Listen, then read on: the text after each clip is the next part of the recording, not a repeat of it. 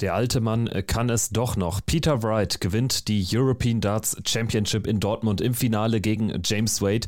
Wir sprechen über dieses Vintage-Endspiel vom Wochenende, würdigen außerdem Gian van Veen und natürlich auch Ricardo Pietrezco. Außerdem ist Big John Henderson Thema heute hier bei Checkout. Er hat es fast zur Weltmeisterschaft geschafft.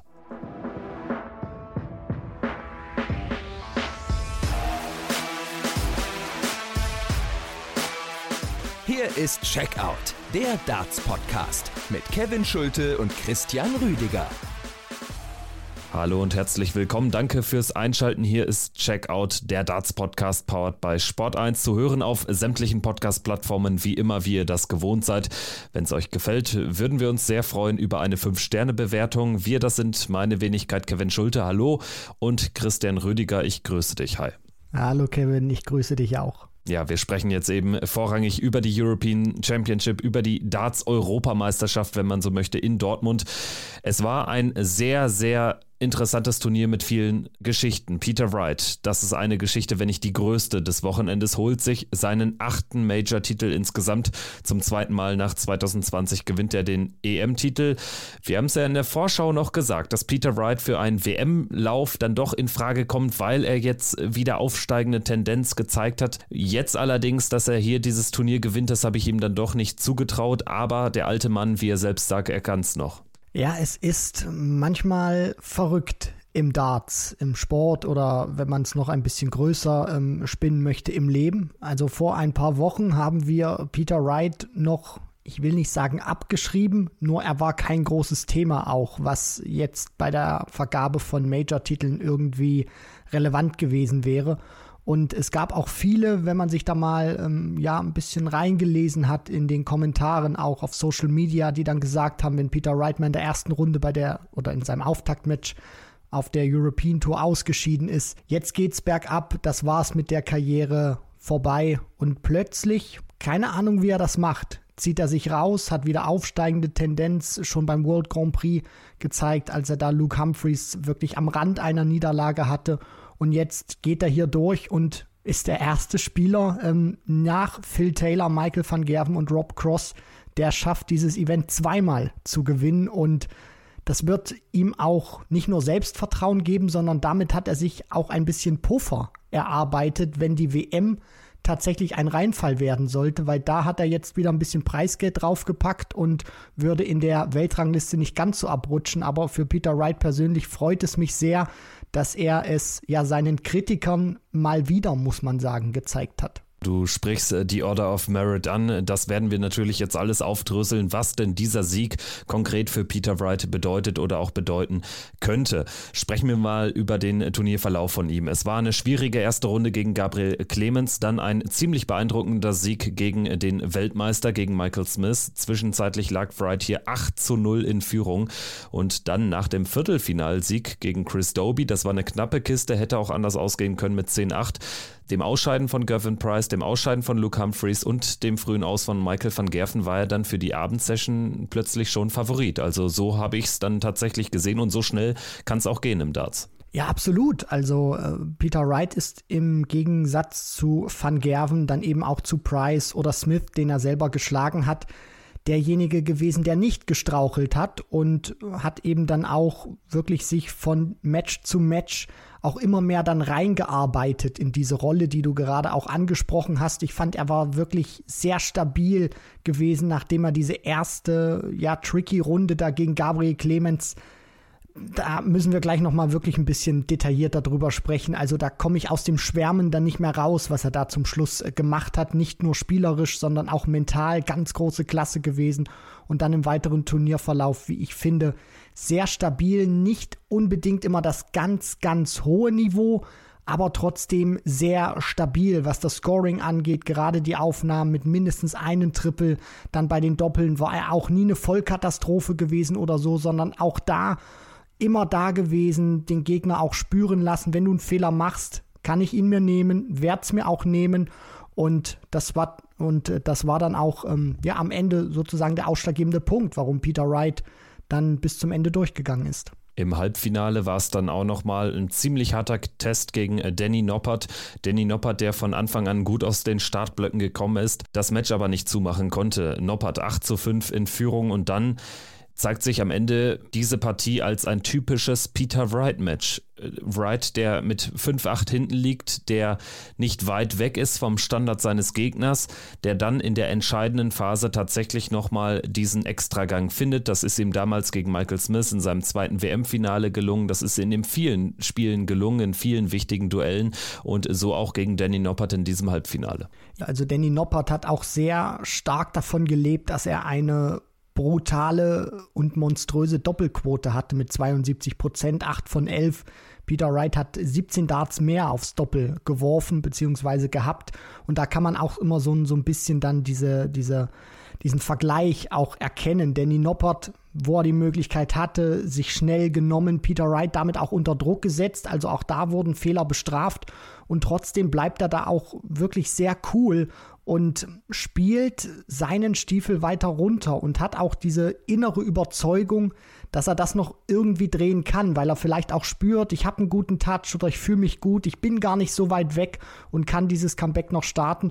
Und wie er das rumdreht, ist am Ende ganz große Klasse von Peter Wright gewesen für das Endspiel gegen James Wade äh, lag die Favoritenrolle dann schon relativ klar bei Peter Wright, so mein Eindruck.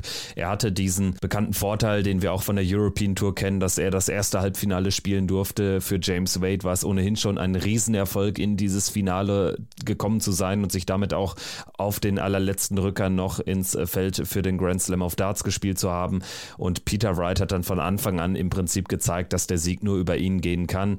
Ich hatte nie die Zweifel an ihm und Peter Wright Wright an sich selbst schon mal gar nicht. Das hat man ganz klar gemerkt und James Wade konnte am Ende auch sehr gut mit der Niederlage leben. Also war dann auch ein fairer Verlierer und hat gesagt, Peter Wright war einfach der bessere Spieler. Ja, es war so ein typisches James Wade-Turnier, wenn man das ähm, mal so mit dem ähm, ja, Siegel sozusagen auch ähm, ja, wegschicken möchte bei äh, James Wade. Also der ja nie die ganz große Konstanz immer war, sondern immer wieder einzelne Turniere auch hat, wo er dann richtig äh, weit durchgeht. Und das hatte so den Anschein, als ob es wieder so eins wird. Dann auch als Van Feen, Van Gerven schlägt, wo man dann so von den Namen her guckt, okay, Halbfinale ist eine enge Kiste, kommt er dann aber durch und steht dann im Endspiel gegen Peter Wright. Das war wieder ein gutes Turnier von James Wade. Ich hoffe, dass er sowas auch ein bisschen öfter findet jetzt in der ähm, ja, Zukunft. Und ähm, trotzdem, wie du auch schon gesagt hast, der Tank war da etwas leerer gewesen als im Gegen, als ähm, ja das bei Peter Wright der Fall war und der das sehr dominant auch gespielt hat, dann auch ja mit den 96 Punkten, die er dann am Ende noch checkt, sein höchstes Finish im gesamten Match dann äh, da ist und ja, äh, James Wade musste dann am Ende auch einsehen gegen Peter Wright. In der Form war dann im Finale kein Kraut mehr gewachsen. Peter Wright war natürlich äh, gewohnt bester Laune, wie das so üblich ist nach einem Turniersieg, stand den Journalisten natürlich noch Rede und Antwort. Ich war selbst ja am Freitag nur da, aber habe es dann eben äh, lesen können und gehört von den Kollegen, die vor Ort waren. Und Peter Wright hat dann eben gesagt, er war bis 5.30 äh, Uhr oder er war ab 5.30 Uhr schon wach an diesem Tag, ist dann früh aufgestanden, um sich von seiner Frau Joanne die Haare stylen zu lassen im Halloween-Look. Ich weiß jetzt immer nicht, wie viel Wahres da wirklich dran ist, ob er wirklich schon um 5.30 Uhr da auf der Matte stand. Klar, er hatte das erste Match, es ging früh rein, aber das war natürlich dann schon ein sehr, sehr langer Tag für ihn. Aber er hat es am Ende gerockt, verdient dieses Turnier gewonnen und äh, sagte dann aber trotzdem, dass er das Turnier eigentlich gar nicht gewinnen wollte, weil er lieber die WM gewinnt. Also mit äh, so einem kleinen zwinkernden Auge ein gewohnt gut gelaunter Peter Wright nach diesem Wochenende. Und du hast gesagt, James Wade trotzdem ein sehr gutes Turnier, ein typisches James Wade Turnier, wie wie wir es aber, so ehrlich muss man sein, auch schon länger dann nicht mehr gesehen haben. Trotzdem vor allen Dingen ganz, ganz dickes Ausrufezeichen gesetzt im Viertelfinale gegen Luke Humphreys. Und bei hohem Rückstand mit 1 zu 5 gegen Gian van Veen im Halbfinale hat er dann seinem ganz, ganz jungen Kontrahenten wirklich eine Lehrstunde erteilt. Am Ende die Erfahrung, der ausschlaggebende Faktor für meine Begriffe in diesem Halbfinale. Wie hast du es betrachtet? Ja, das hat auf jeden Fall damit äh, reingespielt und vielleicht auch dieses äh, Persönliche, was man auch immer mit James Wade so ja mitnimmt oder was man auch immer leicht über ähm, ja die Lippen gerne sagt, dass James Wade ja auch immer einer ist, dem man so die ganz hohen Averages dann auch nicht so zutraut oder die er dann nicht so ganz konstant spielen kann. Klar, gegen Van Feen war es jetzt auch nicht das absolute äh, Feuerwerk, wenn man jetzt mal den Average anguckt. Nur James Wade auch immer einer, der vielleicht in der Wahrnehmung so ein bisschen dann unterschätzt wird oder nur reduziert wird, zu sehr auf seine Doppel. Und gegen Van Feen hat er das auch sensationell dann gemacht, hat auch gezeigt, was in ihm steckt und dass er das leider viel zu selten dann auch zeigt, weil er ist ein richtig äh, toller Spieler nach wie vor. Und ähm, ja, für mich persönlich war das auch sehr schön zu sehen, dass er mit Van Feen und mit Humphreys eine, zu, eine Runde zuvor die Jungspunde auch ähm, ja, schlagen konnte. Und äh, gerade dann mit Humphreys, wo er für viele der krasse Außenseiter war, da auch das Blatt nochmal gedreht hat und ja, vielleicht ist das auch so eine Wahrheit im Darts oder so eine Regel im Darts, dass man niemals gegen James Wade irgendwie wetten sollte, weil der Typ haut immer irgendwo mal einen raus, wo man ja nicht damit gerechnet hatte. Ja, das Viertelfinale hatten wir als Möglichkeit ja gesehen, aber weiter konnte ich mir das nicht vorstellen. Aber Luke Humphreys dann tatsächlich so mit dem ersten äh, schwachen Moment, beziehungsweise dann auch natürlich in einen auf die Doppelbärenstarken James Wade reingelaufen.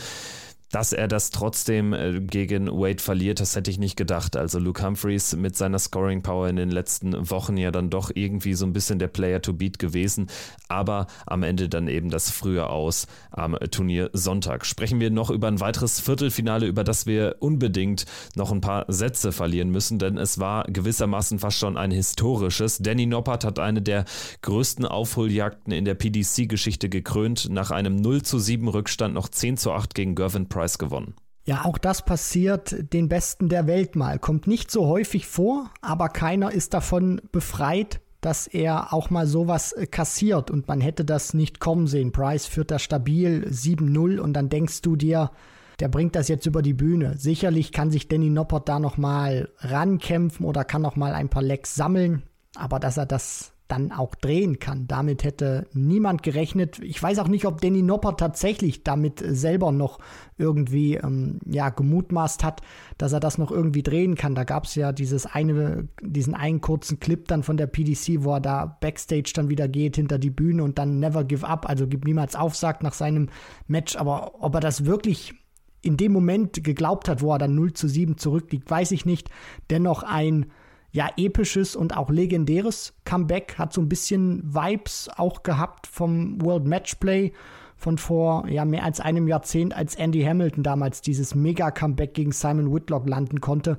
Das hat jetzt eine etwas andere Dimension, aber auch stark, dass er das nicht nur aus einem 0-7 noch drehen kann, sondern dass er das auch schafft, nicht gegen irgendwen, sondern gegen Gervin Price. Ja, und Gervin Price wartet dann jetzt eben schon fast zwei Jahre auf den letzten Triumph bei einem Ranking Major Turnier. Er verteidigt jetzt den Sieg beim Grand Slam of Darts in wenigen Wochen von vor zwei Jahren. Also da ist auch ordentlich Druck drauf. Ansonsten geht es noch weiter runter in der Order of Merit.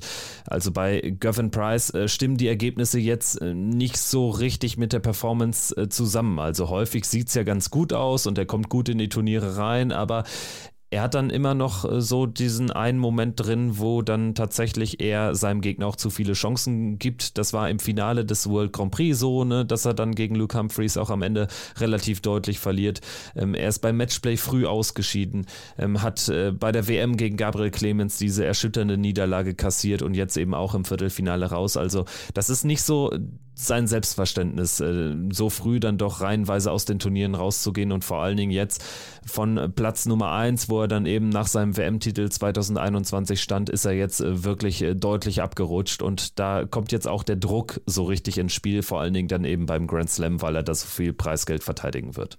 Ich glaube, Price ist auch einer, der auf die Rangliste schaut, dem das auch denke ich mal, schon wichtig ist, dann nicht unbedingt die sechs oder sieben zu sein in der Welt, sondern dann eben die drei, die zwei oder im besten Fall dann auch die eins. Stimmet dir überein, Kevin? Also ich finde schon, dass er einen guten Eindruck auch macht, auch wenn ich ihn da zuletzt bei, der, äh, bei den Players Championship Turnieren gesehen habe. Ich finde, er spielt einen guten Standard. Ich finde, er hat auch ein gutes Selbstverständnis. Das Problem bei ihm manchmal ist, dass er in den Momenten, wo er vielleicht nicht so da ist, wo er nicht so on point ist mit seinen Darts, da wird er häufig dann auch bestraft, knallhart, so wie das jetzt auch bei Danny Noppert der Fall war, der sich dann ja auch angeschoben hat und dieses Comeback vollenden konnte. Trotzdem, auch wenn das blöd klingt, wenn ich jetzt mal so im Kopf so ein bisschen auch das Ranking durchgehe für die Weltmeisterschaft, für mich persönlich, also so nach der Form, nach den Chancen, da ist Price für mich aktuell einer, der für mich dann in den Top 3 steht, wenn du mich fragen würdest, wer greift sich denn die Sid Waddell Trophy? Also das zeigt ja auch so, so ein bisschen diesen konträren Punkt von Leistung und Ergebnissen aktuell ja, man rankt ihn deutlich höher, man hat ihn viel häufiger auf dem Zettel und dafür kommt dann verhältnismäßig wenig bei rum deutlich mehr bei rumgekommen ist äh, bei Ricardo Pietrezco einmal mehr. Wir sprechen jetzt mal über die Leistung der drei Deutschen. Ricardo Pietrezco mit einer super reifen Leistung im Spiel gegen EM-Titelverteidiger Ross Smith am Freitagabend und dann auch gegen Michael van Gerven einen Tag später mit einem sehr, sehr guten Spiel, ordentlich gespielt, aber da hat dann das gewisse Extra gefehlt. Das Extra, was er in den letzten Wochen hatte, hatte er jetzt da am Samstagabend gegen Michael van Gerven in diesem Rematch für das Halbfinale von Hildesheim nicht nicht und trotzdem war es wieder ein tolles Wochenende für Ricardo bei seinem ersten so richtigen Major, für das es richtig schwer ist, sich zu qualifizieren. Also ich hatte ihn auch gefragt am Freitag, was es denn wie er denn dieses Spiel bewertet, auch äh, was es für eine Bedeutung für ihn hatte. Und da hat er auch gesagt, er ist äh, erst das zweite Mal, dass er von John McDonald auf die Bühne gerufen wurde nach äh, dem Sieg in der ersten Runde der PC Finals auf der Mainstage gegen Damon Hatter im letzten Jahr. Also das verdeutlicht nochmal, was für ein besonderes Spiel es war oder was für ein besonderes Turnier für Ricardo Pietrezco. Das sind Momente und Situationen, in die muss er reinwachsen. Da muss er auch lernen, mit umzugehen. Und hier hat er das hervorragend gemacht gegen Ross Smith. Also nicht nur, dass er das Match gewinnen kann, auch nicht nur den Standard, den er gespielt hat, sondern von seiner ganzen Präsenz und auch wie er diese Partie dann bestreiten konnte, hat mir sehr gefallen, holt sich dann auch das Break und gibt das dann auch nicht mehr ab. Also Ross Smith ist dann auch diesem Rückstand hinterhergelaufen und konnte das nicht mehr auffressen, Sicherlich gab es da vielleicht noch mal die Möglichkeit, dann gegen Ende des Matches da noch mal reinzugrätschen, hat er sich dann nicht nehmen können und Ricardo hat es dann zugemacht. Also das war wirklich eine sehr starke Leistung von ihm gewesen, auch die Art und Weise, wie er es dann eben gespielt hat. Das würde ich mir auch gerne mal, weil wir dann noch über Gabriel Clemens auch sprechen, auch gerne mal von, von Gaga vielleicht wünschen oder äh, würde ich mir auch aus deutscher Sicht mal erhoffen, dass er das auch spielen kann. Also Ricardo führt auch mit einem Break und gibt das dann nicht mehr her. Und ich glaube, das macht aktuell vielleicht auch so den Unterschied aus, wenn man in der Betrachtung über Ricardo, über Gabriel oder dann vielleicht auch über Martin spricht.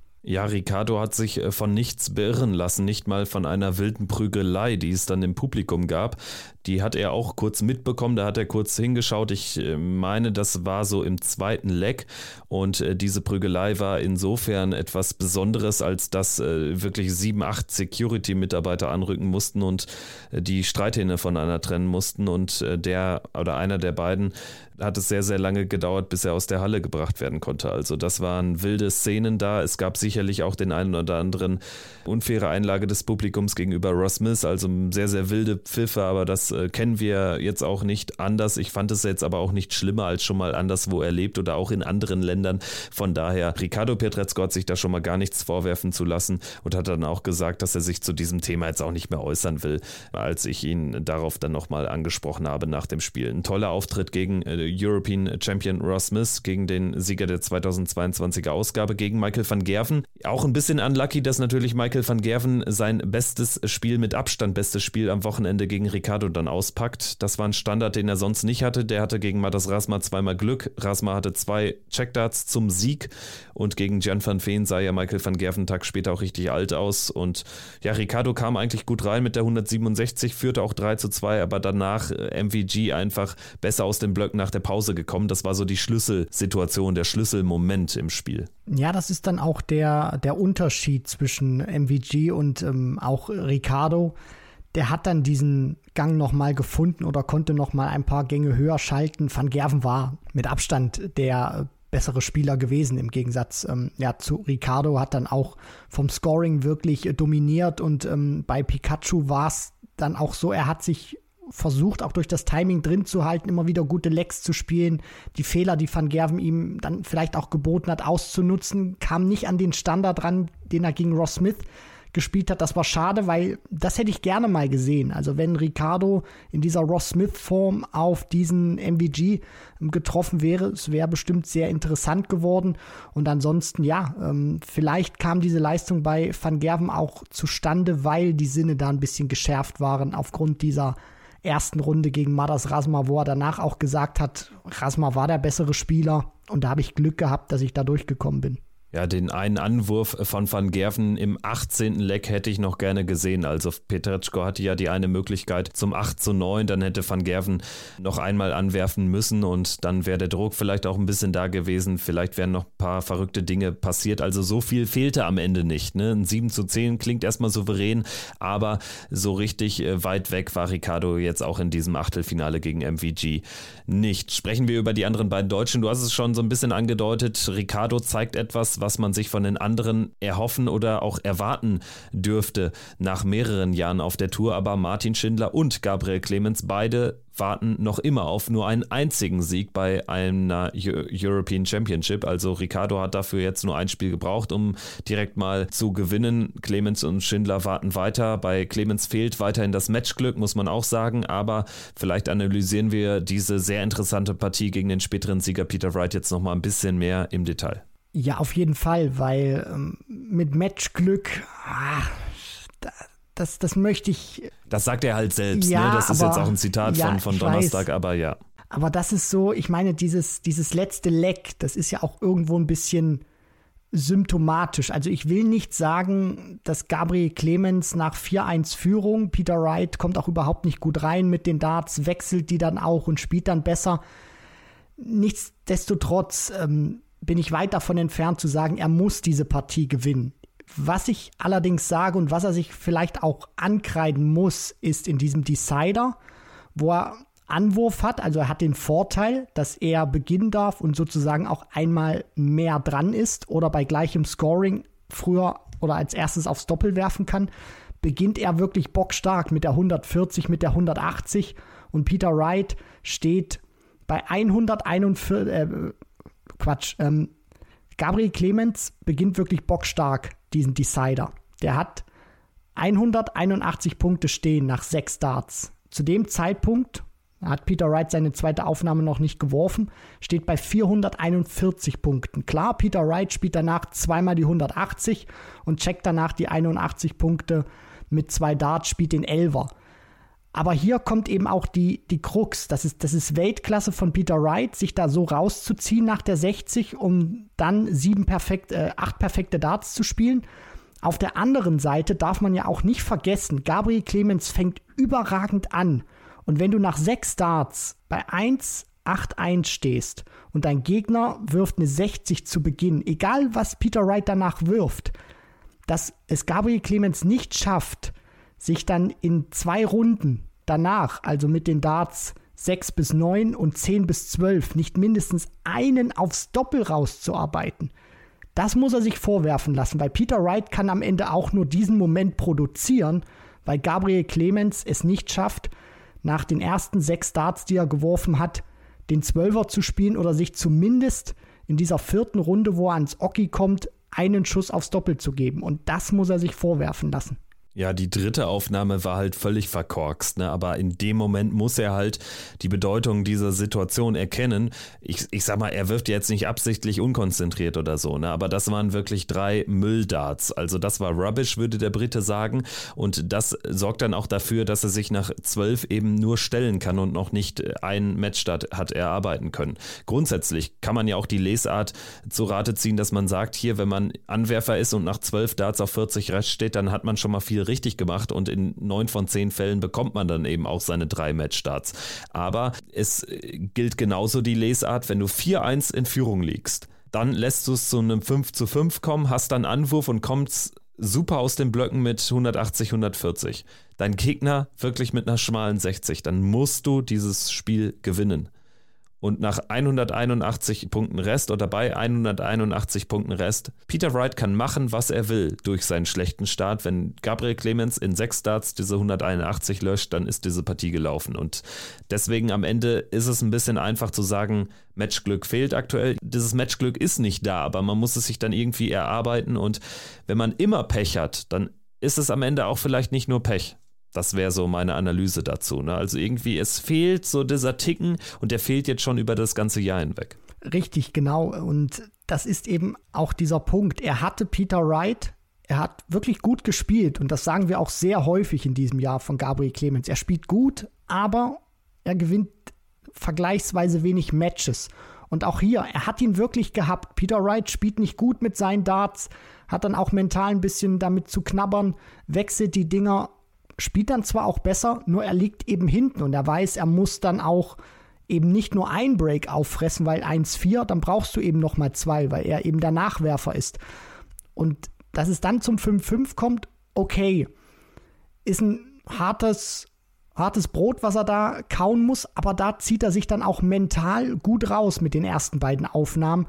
Und dann, wir haben das auch gerade schon analysiert, will ich nicht dann ganz zu, zu hart mit ihm ins Gericht gehen, wo ich dann sage, okay, dann muss er das irgendwie zumachen. Was ich dann gerne gesehen hätte, ist, dass er sich zumindest nach diesem sensationellen Start, wo Peter Wright dann auch so verkorkst spielt, sich zumindest die Chance gibt, dass er da checken kann. Und das hat er leider nicht gemacht. Und ich glaube, du hattest dann auch mal so eine schöne Statistik von Peter Wright, äh, von, von Gabriel Clemens rausgekramt, Kevin, was nochmal verdeutlicht, dass er bei den Major-Turnieren zwar irgendwie immer dabei ist, aber ganz wenig Matches dann auch in der ersten Runde gewinnen kann. Das ist richtig. Und zwar ist es folgendermaßen, seit dem World Grand Prix 2020, also seit etwas mehr als drei Jahren, hat sich Clemens, und das ist erstmal gut, für 21 der 22 Ranking-Major-Turniere, die also relevant sind für die Order of Merit, qualifizieren können. Nur letztes Jahr war er beim Grand Slam of Darts nicht dabei. Ansonsten für jedes Turnier wirklich qualifiziert. Allerdings kam er bei diesen 21 Teilnahmen nur dreimal ins Achtelfinale oder weiter. Das waren die UK Open 21 nach der WM 21, wo er ja Peter Wright hat besiegen können damals in der dritten Runde und das war die WM 23. Dort ist er dann über das Achtelfinale hinausgekommen. Wir wissen es alle bis ins Halbfinale. Und erstmal ist es gut, dass er die Konstanz hat, sich für jedes Turnier zu qualifizieren. Aber es verdeutlicht einfach das Problem, dass da auf Major-Ebene einfach seit drei Jahren viel zu wenig kommt. Also es fehlt einfach dann irgendwie immer das Matchglück oder sehr, sehr häufig. Und ihm gelingt so ein Lauf nicht, der eigentlich für einen Weltranglisten 22 oder was ist er jetzt genau, die neue 22, der eigentlich da mal kommen müsste. Wenn man alle Spieler sich anschaut in seinem Umfeld, die haben alle mal so einen größeren Lauf dabei in den letzten Jahren, Gabriel Clemens eben nicht. Und dementsprechend ist das auch der Grund, der ihn äh, hindert, äh, in Richtung Top 16 vorzupreschen, denn so weit ist er nicht davon entfernt. Er hatte ja auch das Momentum von der WM nicht so richtig nutzen können jetzt in diesem Jahr. Dementsprechend, das ist ein bisschen bitter aus seiner Sicht. Am Ende lügen Zahlen auch nicht. Und da ist es vielleicht auch nicht verwunderlich, wenn man jetzt mal nur die ersten 22 der Order of Merit nimmt. Also man macht direkt bei Gabriel Clemens dann den Cut, dass er der einzige Spieler von diesen Top 22 ist, der noch keinen PDC-Ranglistentitel gewinnen konnte. Genau so ist es. Und der zweithöchst gerankte Spieler, der noch keinen PDC-Titel hat einfahren können, ist Martin Schindler. Und über ihn sprechen wir jetzt am besten. Martin Schindler gegen Stephen Bunting, klar auf der Verliererstraße. Man hat es auch schon so ein bisschen kommen sehen. Stephen Bunting einfach überragend in Form. Hat mich fast ein bisschen überrascht, dass er dann gegen Doby knapp verloren hat im Achtelfinale. Aber gegen Martin Schindler war er wirklich fast schon klinisch unterwegs, wirklich einen hohen Standard gespielt, sich auch natürlich vom Publikum, das auf Schindlers Seite war, nicht äh, vom Weg abbringen lassen und am Ende verdient mit 6 zu 1 gewonnen. Da war wirklich nichts zu bestellen für Martin Schindler und auch für ihn gilt eben noch kein Sieg auf der European Darts Championship Bühne. Ja, und das ist auch schade, weil diese zweite Jahreshälfte gefällt mir bislang nicht ganz so gut bei Martin. Klar, er hat das Viertelfinale beim Grand Prix drin gehabt. Das war dieses ähm, Breakout-Ergebnis in der zweiten Jahreshälfte. Ansonsten Players Championship Turniere, auch so European Touren, noch nicht ganz der Standard oder auch die Ergebnisse, mit denen er uns zuvor verwöhnt hat. Aber da sieht man auch, wenn du dann solche Ergebnisse lieferst, wie er das sehr konstant gemacht hat, dann steigen auch die Erwartungen und dann sind vielleicht auch die ja, Enttäuschungen dann auch ein bisschen größer. Hier muss man sagen, gegen Bunting, wo ich auch weiterhin jetzt fest der Meinung bin, Der kann für richtig äh, Furore auch sorgen bei der Weltmeisterschaft, ohne jetzt vom ganz großen Wurf reden zu wollen. Hat Martin wenig zu bestellen gehabt. Vom Scoring her war Bunting da auch stärker. Da konnte Martin nicht mithalten, hatte dann auch zu wenig Möglichkeiten auf die Doppel. Und Bunting war dann nicht nur vom Scoring besser, sondern auch, was du schon gesagt hast, wenn er die Möglichkeiten aufs Doppel hatte, direkt genommen. Und da war ja an dem Abend leider aus deutscher Sicht wenig zu bestellen für Martin. Also zwei Niederlagen für die Deutschen am Donnerstag, dafür ein Sieg von Ricardo Pietrezco am Freitag, dann das Aus eben am Samstag gegen Michael van Gerven. Sprechen wir jetzt zum Abschluss dieser European Darts Championship Betrachtung vielleicht noch über das ein oder andere Spiel oder über den ein oder anderen Spieler. Ich habe mir so ein paar Sorgenkinder notiert. Ich würde mal anfangen mit Dave Chisnell, der als Nummer 1 der European Tour Order of Merit hier ins Turnier geht. Die ersten zwei Legs gegen Chris Doby gewinnt, dann einige Darts am Doppel im dritten Leg vorbeiwirft und dann war es das auch gewesen. Am Ende ist es eine krachende 2 zu 6 Pleite gegen Doby und äh, bei Dave Chisnell, da regiert so ein bisschen die Ratlosigkeit. Also nach diesem triumphalen äh, Sieg auf der European Tour, das ist ja noch nicht lange her, kam danach wirklich gar nichts mehr, außer Erstrundenpleiten, wie zum Beispiel dann auch beim World Grand Prix gegen Woodhouse. Ja, das kam auch alles sehr plötzlich und unerwartet, auch genauso wie du das eben sagst. Er hat eine hervorragende Form gehabt mit dem Sieg beim European Tour Event. Dann hat er auch auf der Pro Tour nochmal richtig stark gespielt und dann kam der Grand Prix und dann dachtest du dir, okay, entweder Humphreys oder Chizzy, also die haben so eine starke Form, die treffen dann auch, wenn sie sich durchsetzen, relativ früh aufeinander im Turnierverlauf und der Sieger dieser Partie wird äh, wahrscheinlich bis ins Finale durchgehen und das Ding eventuell dann auch gewinnen können. Ja, und dann scheidet er da direkt in Runde 1 aus und hat jetzt eine krachende Delle auch drin von den Ergebnissen. Das war jetzt gegen Doby ähm, ja auch nichts, wo er jetzt irgendwie sagen könnte, das war dann vielleicht richtig gut oder so. Also sechs Stück gegen Hollywood in Folge zu verlieren. Vielleicht aber auch so eine Ergebnis- und auch Leistungskrise noch genau zur richtigen Zeit, weil jetzt hat er noch ein bisschen ähm, ja die Möglichkeit, wieder sein Spiel nach oben zu hieven, wenn es dann Richtung Weltmeisterschaft geht. Aber klar, wenn du als eins der Setzliste da in dieses Turnier gehst, dann in Runde 1 auszuscheiden, das ist extrem bitter. Noch deutlich dramatischer ist die Situation allerdings bei Dirk van Dijvenbode. Der verliert gegen James Wade. Das war so die schwächste Partie des gesamten Turniers. Beide hatten massig Probleme auf die Doppel in einem Leck. Es war vielleicht sogar das erste, ich weiß es gerade nicht mehr ganz genau. Da äh, hat es wirklich Minuten gedauert, ehe das Leck dann zugemacht werden konnte. Und äh, Dirk van Dijvenbode verliert diese Partie aber auch so ein bisschen mit Ansage. Also man hat jetzt ihn nicht mehr als Mitfavoriten auf dem Zettel gehabt. Äh, wir hatten ja im Vorfeld auch schon gesagt, dass es einer, der aktuell Probleme hat. Zuletzt das 0 zu 6 in Hildesheim gegen George Killington in seinem Auftaktspiel. Davor war es dann eben das Auftakt aus beim Grand Prix Prix gegen Brandon Dolan jetzt die nächste Erstrundenniederlage. Also Dirk van Dijvenbode, der muss schleunigst wieder in die Spur kommen. Aber da scheint auch, oder da sehe ich zumindest die Gefahr, dass da ein bisschen tiefer liegende Probleme äh, aufgetaucht sind, weil äh, dieses Formloch geht doch jetzt schon ein bisschen lange. Ja, auf jeden Fall. Also das ist wirklich eine krachende Delle, die er da drin hat. Wir reden ja auch teilweise, dass er im Schnitt pro Aufnahme 20, 25 Punkte schlechter spielt von dem, was er normalerweise auch zeigen kann. Also gegen Wade, da muss man schon sagen, war das mindestens 20 Punkte im Schnitt pro Aufnahme schlechter, als was er ja normal ist imstande zu leisten und das wird also wenn man sich die sorry ja, wenn man sich die Averages von der Partie anschaut dann hatte man das Gefühl man wäre noch beim World Grand Prix verhangen ne? und selbst da wäre es ein unterdurchschnittlicher Average gewesen vom 75 ein sehr unterdurchschnittlicher. Definitiv. Und das spricht dann auch für ähm, deine These oder auch die Vermutung die du da gerade ausgesprochen hast dass die Probleme ein bisschen tiefer liegen. Mir ist noch mal so im Kopf hängen geblieben. Er hatte mal vor ein paar Monaten, wo er da auf der European Tour da so krass abgefeiert hat und dann weggeknickt ist.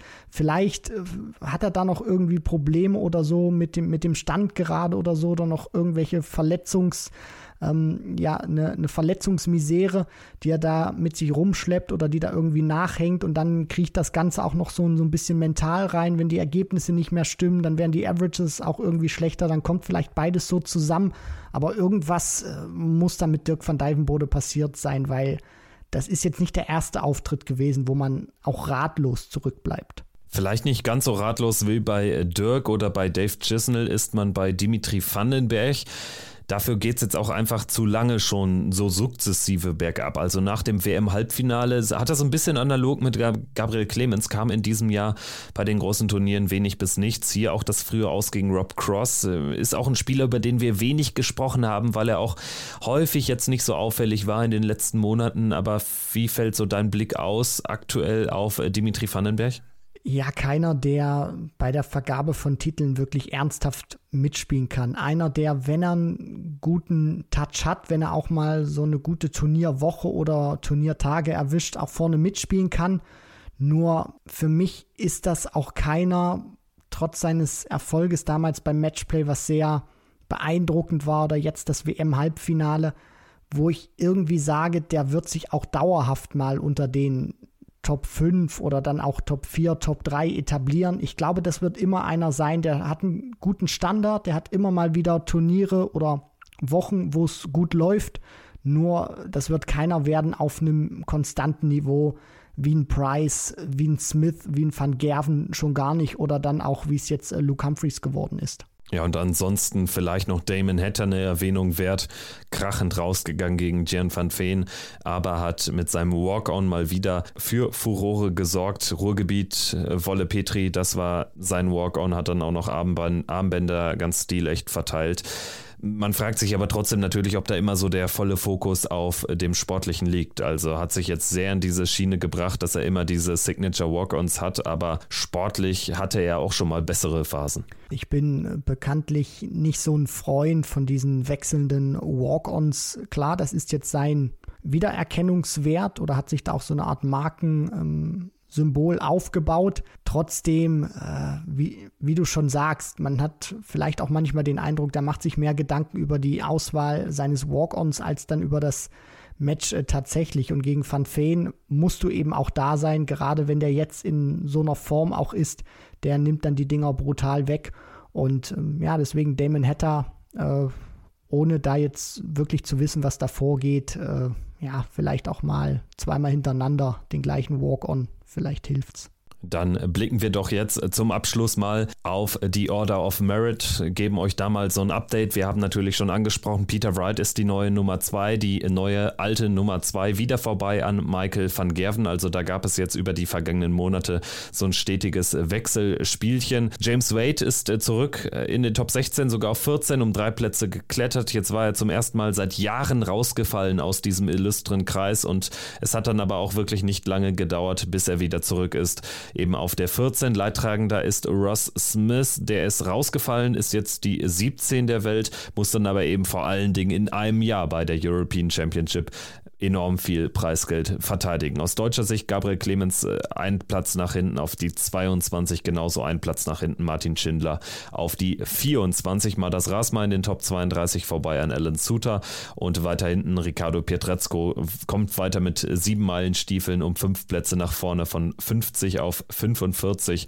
und Gian van Veen um zwölf Plätze nach vorne durch den Halbfinaleinzug von 68 auf 56. Gut, Christian, ich denke, wir haben jetzt alles gesagt. Mir bleibt noch so ein bisschen im Kopf, dass du dir vorstellen könntest, Damon Hatter könnte jetzt zweimal in Folge denselben Walk-On spielen. Da fände ich es irgendwie ganz lustig, wenn jetzt Damon Hatter, keine Ahnung, wenn er sich für den Grand Slam qualifiziert, dann in Wolverhampton mit äh, Ruhrgebiet und als Wolle Petri wieder auf die Bühne kommt. Aber das wollte ich jetzt nur noch mal loswerden hier zum Abschluss der EM-Besprechung. Ja, ist ein, ist ein schöner Gedanke und ähm, vielleicht kriegt man ja da auch die, die Engländer damit. Also äh, ich glaube, dass der Text nicht immer die ultimativ ausschlaggebende Rolle spielt, sondern der Rhythmus ist am Ende entscheidend. Und wenn er da ähm, ja, die Engländer damit verzaubern kann, warum nicht? Apropos Rhythmus, einen sehr interessanten Wurfrhythmus, das wissen wir alle, hat John Henderson und das wäre jetzt die perfekte Überleitung, um über den Abschluss der Challenge Tour zu sprechen. Die letzten fünf Turniere haben parallel in Wigan stattgefunden am Samstag, Sonntag und das krönende Abschlussturnier am heutigen Montag. Deswegen haben wir jetzt auch bis heute Abend gewartet, um diese Folge aufzunehmen. Es ist ja insofern wichtig, als dass zwei Plätze für die Weltmeisterschaft und eben dann auch zwei Tourkarten ausgespielt werden über diese 24 20 Turniere insgesamt hinweg und es sah lange danach aus, als würde John Henderson zur WM fahren und eben zurück auf die Tour kommen. Am Ende hat aber Owen Bates dem Ganzen einen Strich durch die Rechnung gemacht. Barry van Peer war ohnehin nicht mehr zu verdrängen von Platz 1, hat sich dadurch dadurch äh, neben WM und Tourkarte auch einen Grand Slam Platz gesichert, aber auf Platz 2 rückt jetzt eben Owen Bates zur Weltmeisterschaft und gewinnt die Tourkarte. Also es setzt sich hier die Jugend durch gegen den Altmeister John Henderson. Ja, das Comeback auf die Tour von John Henderson ist zumindest erstmal verschoben. Er hat äh, klar die Möglichkeit, dann bei der Q-School Anfang des Jahres dann wieder auf die Tour zurückzukehren, hätte das gerne hier schon gemacht und wie du sagst, das sah wirklich richtig gut aus, gewinnt von diesem Wochenende direkt das erste Turnier, das 20. Event gegen Lukas Wenig da im Finale und ja, dann hatte er sozusagen alles schon ähm, angerichtet und am Ende ist es dann doch anders gekommen. Schade, dass er nicht ähm, zurück ist. Die anderen wird es vielleicht auch freuen, weil John Henderson eben auch so ein, so ein Urgestein ist auf der Tour. Jetzt hat man eben ein bisschen mehr ähm, ja, frisches Blut sozusagen drin. Auf der anderen Seite muss ich dann auch sagen, mir ist das wirklich äh, vollkommen egal, ob es ein alteingesessener Hase ist, ein altbekannter Name oder ein junger Spieler. Wer sich am Ende durchsetzt, der hat das auch verdient gemacht aber spricht natürlich hier auch wieder für einen Trend äh, für die Jugend. Äh, Owen Bates äh, ist natürlich dann eine deutliche Verjüngung im Verhältnis zu einem John Henderson, wenn er das WM-Ticket sich hätte sichern können. Das ist natürlich extrem bitter am Ende für Big John, einen der Publikumslieblinge, dass er hier draußen bleiben muss. Aber am Ende ist er dann an diesem Montag auch viel zu früh ausgeschieden. Alle anderen waren dann lange im Turnier. Andy Bolton, Cameron Crabtree und eben Owen Bates. Und Owen Bates hatte dann am Ende auch Trotzdem noch sehr, sehr viel Glück. Im Halbfinale gegen Mike Warburton aus Wales musste er gewinnen. Ansonsten hätte das nicht gereicht. Dann wäre Henderson trotz der frühen Niederlage am Montag doch auf diesem zweiten Platz geblieben, aber Bates hat insgesamt sechs Matchstarts überstanden und sowas, das kann dann eben lebensverändernd sein. Wir erinnern uns an die überstandenen Matchstarts von Glenn Durant, damals auf der Qualifying School gegen Matthew Dennant. Also manchmal sind es wirklich nur die sprichwörtlichen Millimeter, die hier den Unterschied machen. Am Ende dann eben zugunsten von Owen Bates, der jetzt eben die nächsten zwei Jahre auf der Profitour sein wird und auch im Ali Pelli dabei sein wird ja, ein sehr, sehr interessantes Ergebnis eines interessanten Wettbewerbs insgesamt, die Challenge Tour, da lohnt sich immer mehr auch ein Blick hin. Ne? Also da hat man dann immer auch natürlich den Kampf um die Nachrückerposition auf der Proto und so. Also es gibt ja auch übers Jahr verteilt dann auch echt einiges zu gewinnen dann doch. Wenn man sich das auch mal anschaut im Vergleich zu den vergangenen Jahren, weil sich dieser Trend auch durchsetzt. Es kommen dann immer mehr neue Gesichter auch auf die Tour. Das bedeutet, es rutschen dann auch welche raus, die man kannte und somit wird die ähm, Challenge Tour auch vom Namen her immer attraktiver, wenn man sich die Teilnehmerliste dann ähm, durchliest und auch hier das Niveau wird immer besser, auch was man da teilweise sieht ist äh, manchmal wirklich schon schwindelerregend, was gespielt wird. Klar, kurze Distanz, dennoch immer schön anzuschauen und sicherlich dann auch für die Spieler oder dann auch die ähm, ja, Offiziellen, die das callen können, immer wieder ein Genuss, wenn dann hohe Averages dann auch eingetippt werden können. Und was ich auch immer cool finde an der Challenge Tour, jetzt auch ähm, am Beispiel von Owen Bates, der hat jetzt auch Zeit, sich auf das, was kommen wird, vorzubereiten. Also der hat jetzt Zeit, sich auf die WM vorzubereiten und der hat auch Zeit, sich auf das nächste Jahr vorzubereiten, weil er jetzt schon weiß, die Tourcard kann mir keiner mehr nehmen. Vielleicht ist das so ein kleiner Vorteil gegenüber Spielern, die sich dann in der Q-School durchsetzen, die dann eben relativ wenig Zeit haben, sich mit diesen neuen oder vielleicht auch alten ähm, ja, ähm, Rahmenbedingungen auseinanderzusetzen. Dann hast du mir jetzt die perfekte Überleitung zu einem Wortspiel gegeben, denn Lukas Wenig, der war der beste Deutsche an diesem Wochenende mit der Finalteilnahme am, Sans am Samstag gegen John Henderson. Da hat er dann Chancen zum 4-4 liegen gelassen, also da wäre sogar der Turniersieg möglich gewesen, aber nach ganz vorne, da war der Rückstand ohnehin zu groß, weil er jetzt über weite Strecken der Challenge Tour eben nicht so performt hat wie an diesem Wochenende.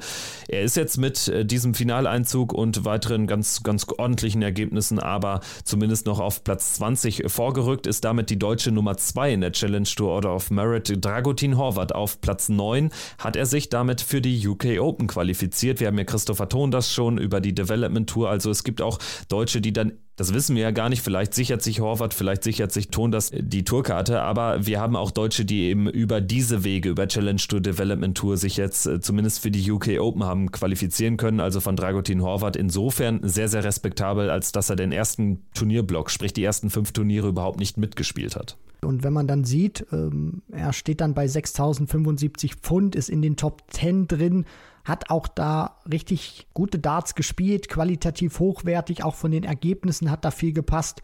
Das ist äh, super gewesen, was äh, Dragutin da gespielt hat.